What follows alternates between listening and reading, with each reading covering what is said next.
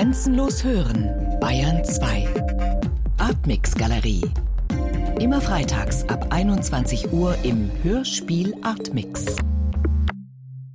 Mein Name ist Michael Krings.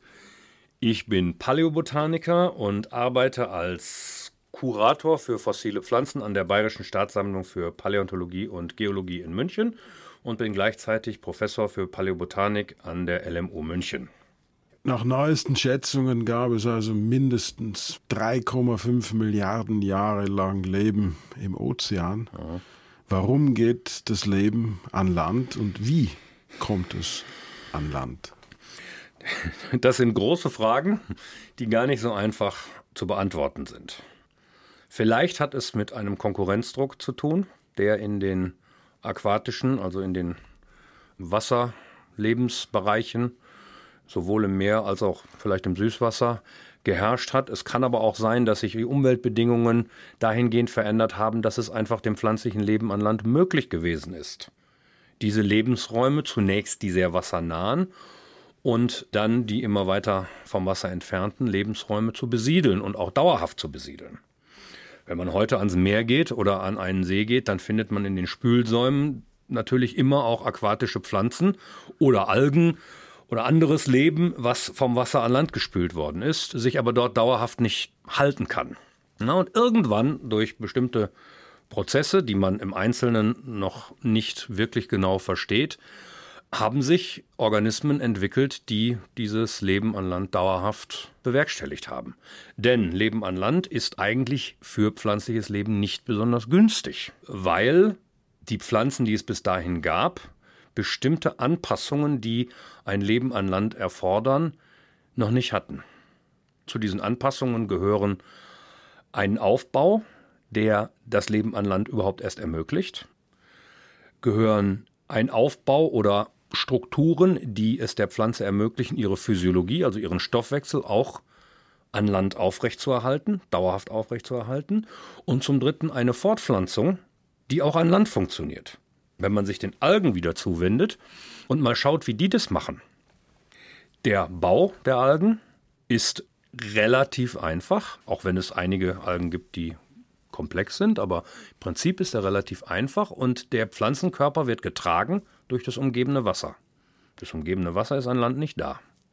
Also müssen Strukturen sich entwickeln, die die Tragfähigkeit, das Aufrechtstehen eines Pflanzenkörpers an Land dauerhaft bewerkstelligen.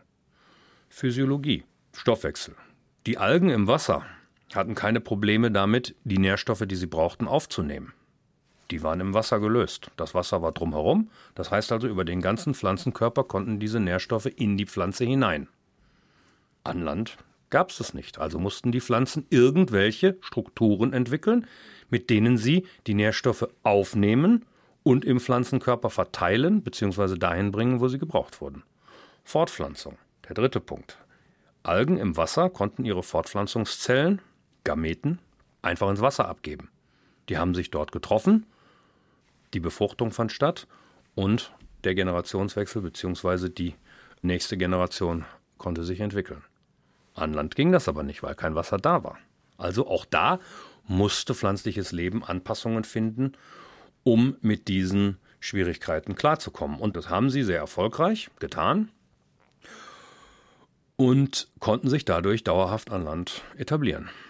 Gibt es irgendwelche Theorien darüber, was diesen Druck hergestellt hat, der die Pflanzen in ein völlig unwirtliches Ambiente getrieben hat? War das pflanzliche Leben im Wasser, von dem Sie sprechen, war das von Fischen bedroht, die es damals schon gab, von Meeresskorpionen? Sind die gefressen worden oder waren die, ja, die, die Tidenzonen schon voll? Die sind sicherlich gefressen worden und das Leben im Wasser, insbesondere in den marinen Bereichen, war sehr divers und einige Lebensräume werden wahrscheinlich auch gut gefüllt gewesen sein, aber das sind sie heute auch nicht, ohne dass die Pflanzen irgendwelche Ambitionen haben, aus diesen Lebensräumen auszubrechen. Kann man sagen, wann das Leben an Land geht?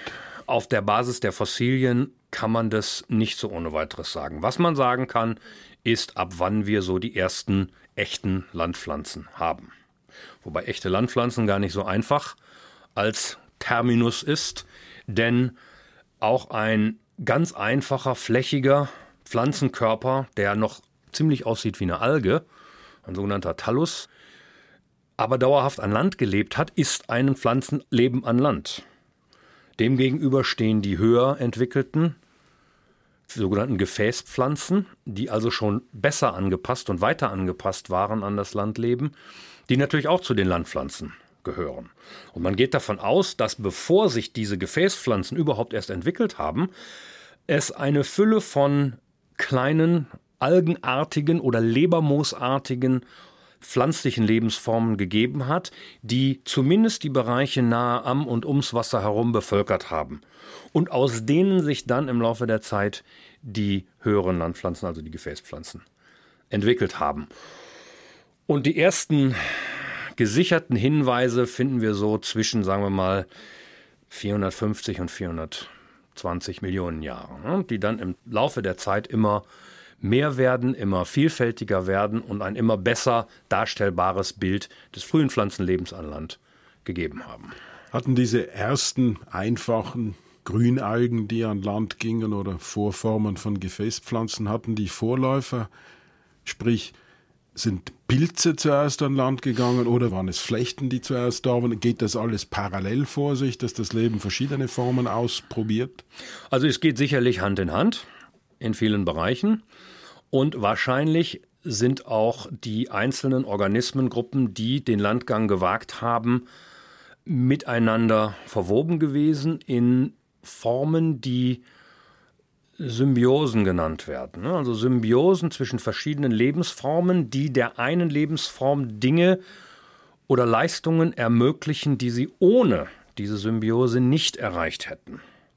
Flechten so wie man sie heute kennt, sind ein klassisches Beispiel für eine solche Symbiose, man sagt dazu auch einen Mutualismus. Also in dem beide Partner dieser Flechte was davon haben. Auch wenn das natürlich für pflanzliches Leben ein bisschen blöd klingt, ne? aber irgendwie scheint es zu stimmen. Hm? Ob die dann so ausgesehen haben, wie Flechten heute im Allgemeinen aussahen oder ganz anders, wissen wir nicht. Und Flechte heißt Grünalge und Pilz arbeiten zusammen. Flechte heißt, Alge und oder Cyanobakterie, also Blaugrünalge, und Pilz oder Pilz C schließen sich zusammen und formen einen Körper, einen Organismus, der strukturell anders aussieht als das, was die beiden Partner alleine erreichen können. Und was liefert jeder zu dieser Gemeinschaft? Naja, die Algen, dadurch, dass sie Photosynthese machen können, liefern die Photosyntheseprodukte, die der Pilz sich aus der Alge herausholt. Das sind was, die Photosynthese? Das sind im Wesentlichen Zucker. Und die Pilze liefern bestimmte Nährstoffe, Mineralien. Und das Wichtige, was sie liefern, ist, sie liefern der Alge ein Milieu. Sie liefern der Alge sozusagen ein, ja, im Englischen würde man sagen, closed environment, also ein protected environment, also einen geschützten Raum, in dem sie leben können während sie ohne diesen Flechtenkörper vielleicht dauerhaft an dieser Stelle, wo die Flechte sitzt, nicht überleben könnten. Sind die Pilze dann auch eine Art von Wasserspeicher? Ja, Pilze ohne Wasser funktionieren nicht. Das weiß jeder, der Schimmel im Badezimmer gehabt hat. Wenn das Badezimmer Wochen oder Monate lang nicht benutzt wird, wächst auch der Schimmel nicht weiter. Pilze brauchen Wasser, ja. Pilze haben, sind sehr effektiv in der Lage, Wasser aufzunehmen und in gewissem Maß auch zu speichern. Aber Flechten können trocken fallen. Also Flechten können durchaus über Jahre zum Teil komplett ohne Wasser in einer Art von Ruhe verbleiben und dann, wenn wieder Regen fällt oder wieder Wasser da ist, einfach wieder aufwachen sozusagen und dann wieder aktiv werden. Das erste große Hindernis war doch für dieses pflanzliche Leben, das sich im Meer gebildet hat, wo Wasser selbstverständlich war, wo sie ans Wasser angepasst waren. Wie kommen die an Land, an Wasser? Die kleinsten oder frühesten Formen waren in Lebensräumen, die noch so nah am Wasser sich befanden, dass sie sicherlich von diesem Wasser oder an diesem Wasser noch teilhaben konnten und dadurch Wasser aufnehmen konnten. Die Pflanzen hatten noch keine Wurzeln, mussten also das Wasser entweder über ihren Gesamtkörper aufnehmen oder über feine, fädige Strukturen, die man Rhizoide nennt. Das sind kleine Zellfäden, die aus der obersten Zellschicht herauswachsen und über die eine gewisse Wasseraufnahme möglich gewesen ist. Später dann im Laufe der Evolution haben Pflanzen verschiedene Strukturen, vor allem aber Wurzeln entwickelt, die zweierlei Funktion hatten. Zum einen die Pflanze im Substrat, also im Boden zu verankern, was ja auch wichtig ist, insbesondere dafür, dass die Pflanze überhaupt höher werden konnte. Und zum anderen die Aufnahme von Wasser und bestimmten mineralischen Nährstoffen aus dem Boden zu gewährleisten. Wie bilden sich dann Wurzeln? Zunächst einmal, also was die frühesten Befunde so zeigen, sind Wurzeln nicht Wurzeln im Sinne, wie wir sie heute verstehen, sondern einfach Teile von Achsensystemen, die aus welchen Gründen auch immer nicht nach oben wachsen oder parallel zum Boden wachsen, sondern unten ins Substrat hineinwachsen. Ne? Also wir finden bei etwa 400 Millionen Jahre alten frühen Pflanzen schon solche man sagt dazu positiv geotropen Sprossen, die einfach unten ins Substrat hineinwachsen. Das sind keine Wurzeln in der heute verwendeten botanischen Definition von Wurzeln, sondern das sind Teile des Achsensystems, die Wurzelfunktion haben. Ja, und später haben sich dann, ich will nicht sagen daraus, aber haben sich dann die echten Wurzeln mit all den anatomischen Details entwickelt, die wir heute von den Pflanzen kennen.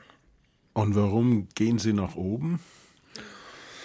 Man sollte annehmen, wenn man heute sich pflanzliches Leben anguckt und sich heute fragt, warum Pflanzen nach oben gehen, ist es immer dem Licht entgegen.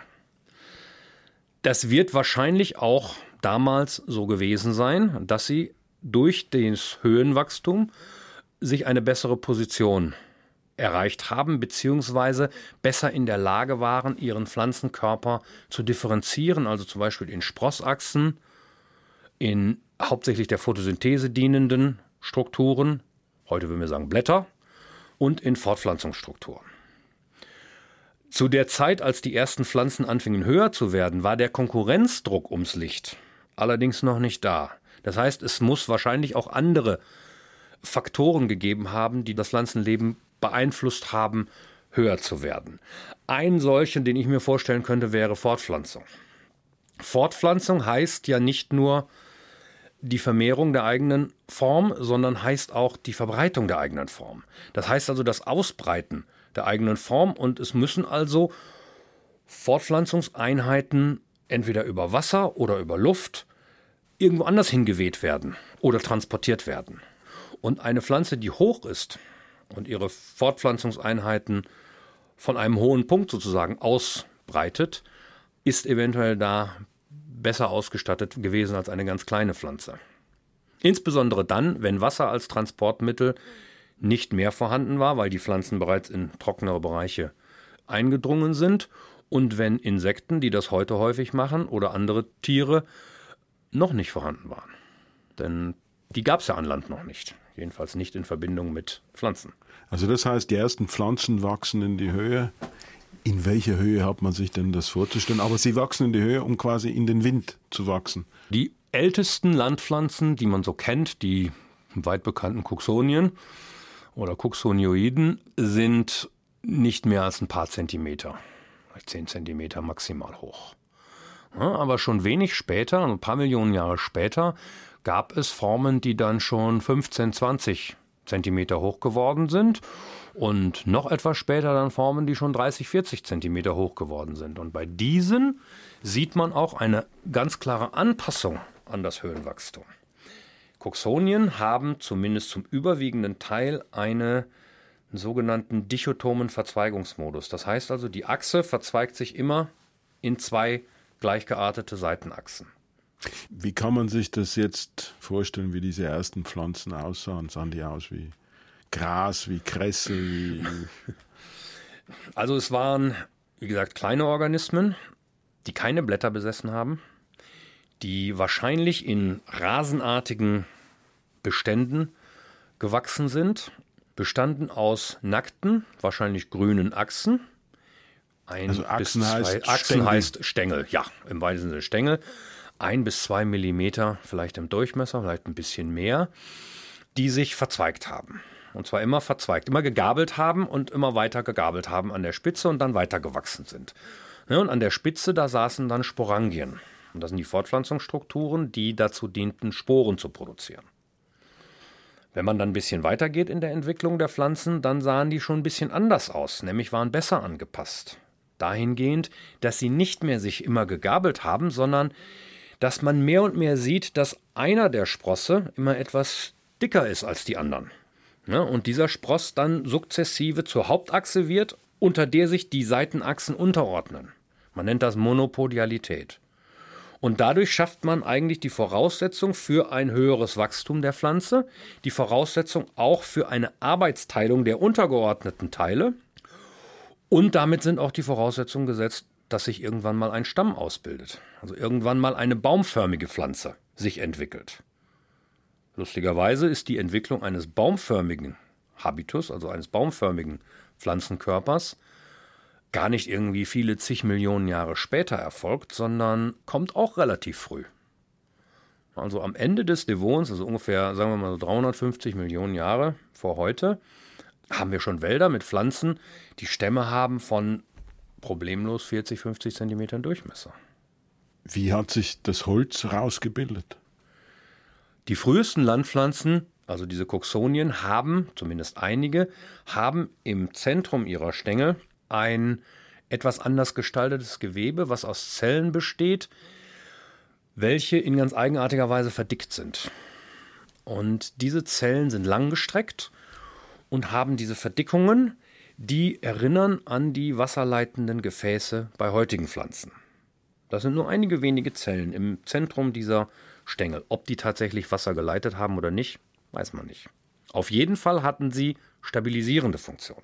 Sie haben dazu beigetragen, den Pflanzenkörper zumindest bis zu einer bestimmten Höhe aufrechtzuerhalten. Und das sind so die frühesten Vorformen eines leitenden Gewebes. Ja, also eines wasserleitenden Gewebes, was ja Holz im Grunde genommen auch ist. Ja, und sukzessive im Laufe der Evolution hat sich das verstärkt. Man sieht also dann bei größer werdenden Formen, dass dieser Anteil in den Stängeln immer prominenter wird, immer differenzierter wird und auch wahrscheinlich physiologisch immer fähiger wird, ja, optimiert worden ist.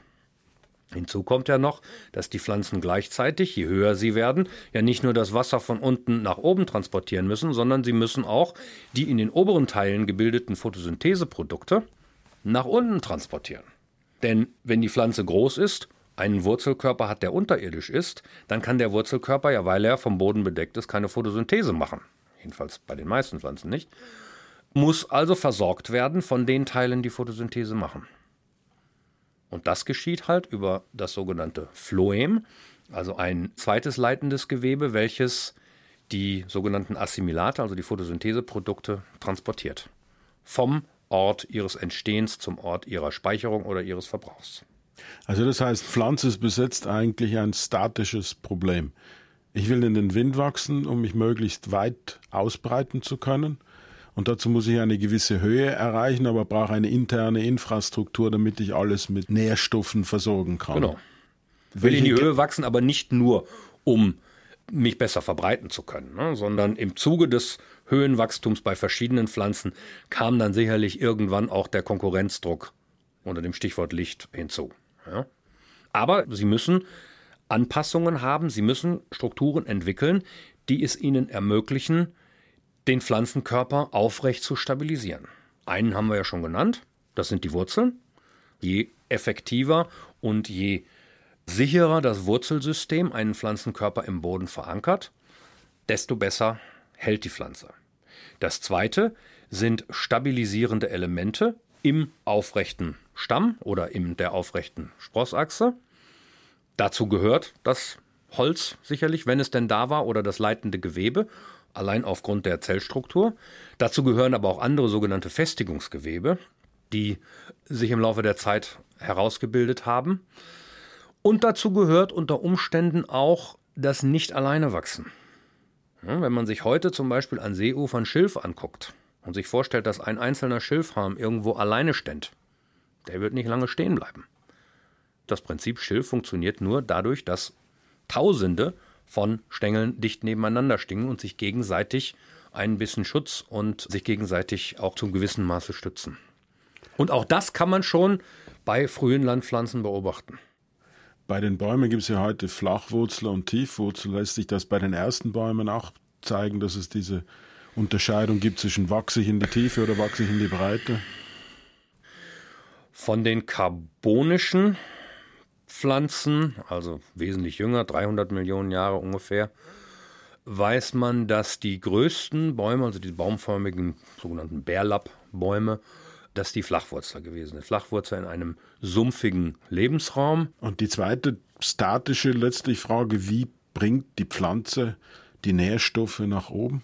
Durch, Entgegen der Schwerkraft? durch die leitenden Gewebe. Die Und wie leitenden pumpen Gewebe. die das hoch? Naja, sie pumpen es hoch durch zwei verschiedene Prozesse, physiologische Prozesse.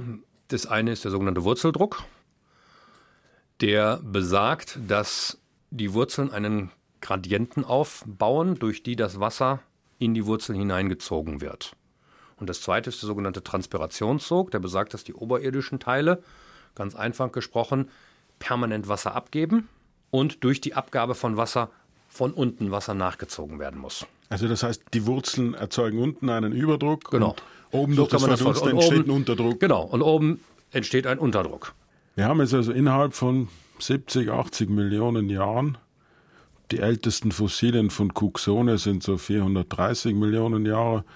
Die ersten Bäume, haben Sie gesagt vorhin, sind vor 350 Millionen. Also wir haben in Ja, noch ein 70, bisschen früher, 80 aber, ja. Millionen Jahren haben wir Bäume dastehen. Ja.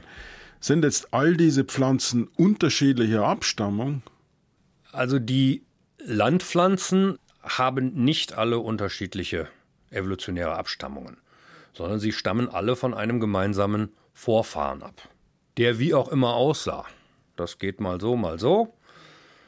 Aber sie sind alle Produkte eines evolutiven Prozesses. Also das heißt, es gab eine Uralge, die an der Wurzel von sämtlichen Landpflanzen steht, die es heute gibt.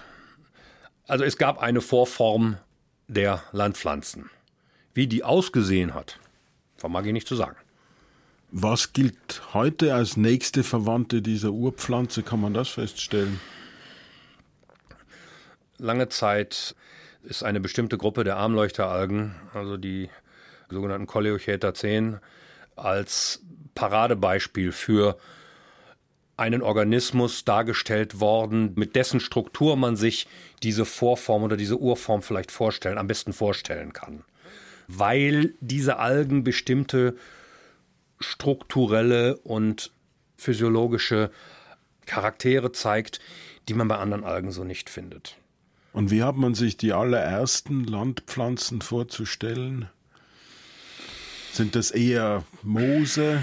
Also noch, Also ich würde, ich würde noch nicht, vor es diese Cuxonia Ja, gibt, ja, die ja. Also diese ich würde nicht- Verzweigungen bilden, diese Ys. ich würde nicht sagen, dass es Moose sind, sondern ich würde sagen, dass es Organismen sind, die von der Gestalt oder von der Gestalt ihres Pflanzenkörpers vielleicht am ehesten mit den Lebermoosen oder Hornmoosen vergleichbar sind. Also einfache Pflanzenkörper, die so flächig sind, Thallus genannt, und von denen dann die Reproduktion oder Fortpflanzungsstrukturen aufwachsen.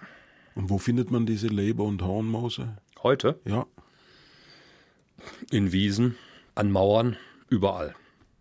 Überall heute, ja. also diese ursprünglichsten Pflanzen sind auch heute noch zählen zu ganz weit verbreiteten. Naja, das sind ja nicht die ursprünglichsten Pflanzen, ne, sondern es sind Pflanzen, die von der Struktur her vergleichbar sind mit denen damals. Aber natürlich sind Leber- und Hornmoose, man nennt das phylogenetisch sehr alte Gruppen. Ja.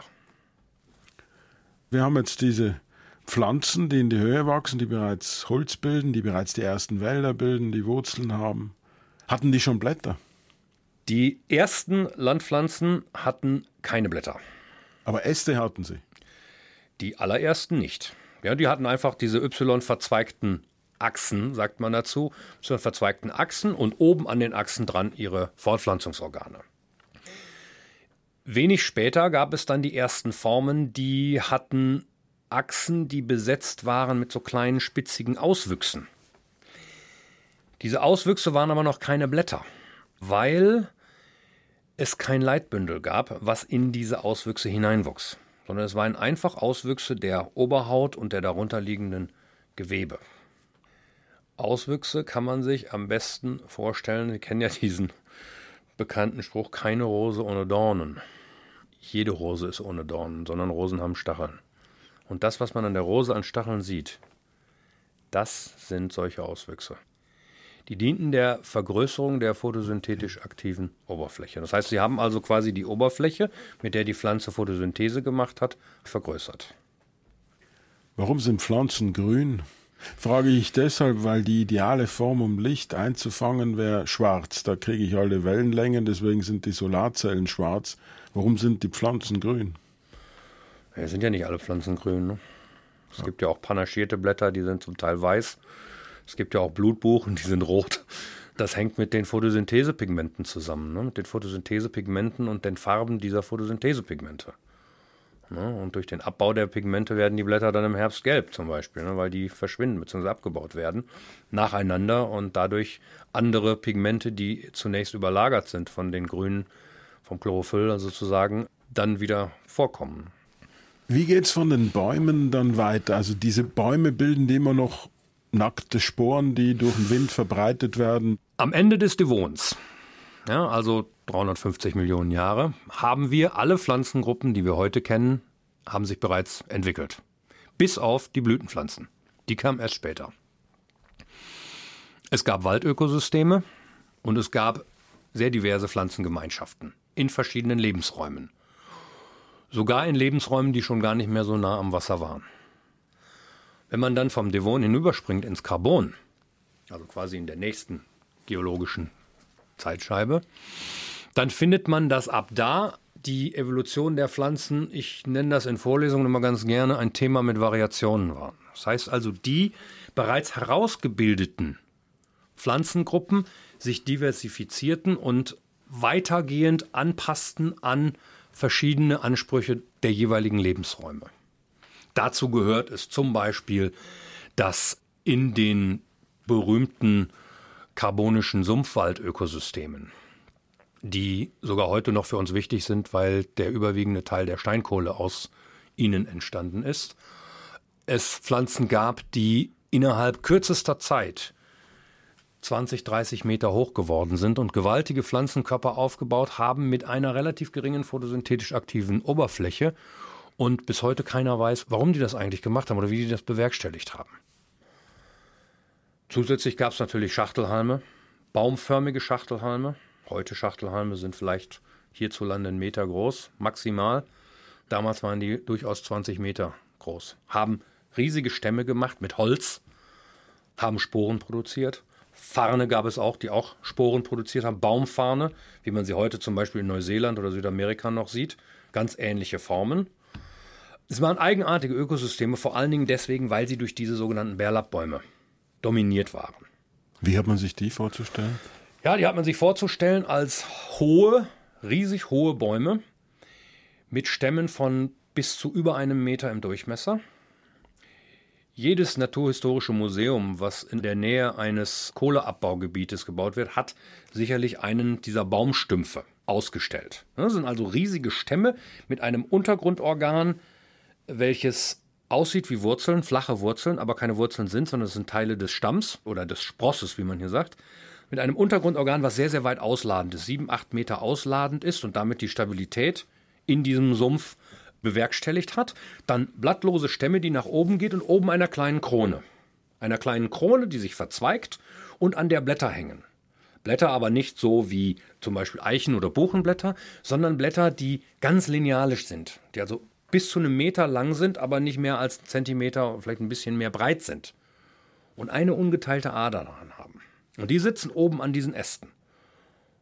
Und an den Spitzen der Äste oder in anderen Bereichen dieser Äste, da sitzen Zapfen, die Sporen bilden. Kleine Mikrosporen und riesig große Makrosporen. Makrosporen weiblich determinierte und winzig kleine Mikrosporen die männlich determinierten. Was ist der Unterschied zwischen Sporen und Samen? Naja, die Samen sind insgesamt noch besser angepasst an ein Leben unabhängig vom flüssigen Wasser. Sporen, egal ob klein oder groß, fallen auf den Boden und keimen dort. Und aus diesen Sporen wächst nicht direkt eine neue Pflanze, sondern wächst ein sogenannter Vorkeim, Protallium. Oder ein Gametophyt, kann man auch sagen. Und diese Sporen oder diese Gametophyten bilden Gameten. Deswegen heißen die Gametophyt. Gametophyt heißt gametentragende Pflanze. Das heißt also auf der weiblichen Seite Eizellen und auf der männlichen Seite Spermien. Und diese Spermien müssen irgendwie zur Eizelle kommen. Die Spermien der Sporenpflanzen haben Geißeln. So kleine Fäden, mit denen sie schwimmen können. Und um zu der weiblichen Eizelle zu kommen, erfordert es Wasser. Diese Spermien müssen da durchschwimmen, müssen durch Wasser schwimmen, um zu der Eizelle zu kommen. Das ist jetzt nicht viel Wasser, also man muss nicht einen ganzen Tümpel oder einen ganzen See haben, sondern es reicht ein Tropfen Wasser heute im Wald zum Beispiel, um ein solches Protallium oder eine Protallienmatte, meistens sind es ganz viele, die eng beieinander wachsen, um es zu ermöglichen, dass diese Spermien zu der Eizelle schwimmen. Bei Samen ist das nicht mehr so. Denn bei Samen übernimmt den Transport des männlichen Teils zum weiblichen Teil jemand oder etwas anderes. Zum Beispiel Insekten, Tiere, Wind, manchmal sogar Wasser. Ich würde sagen, das ganze Leben auf dieser Erde ist eine große Symbiose. Kein Organismus entwickelt sich unabhängig von anderen Organismen. Wir auch nicht.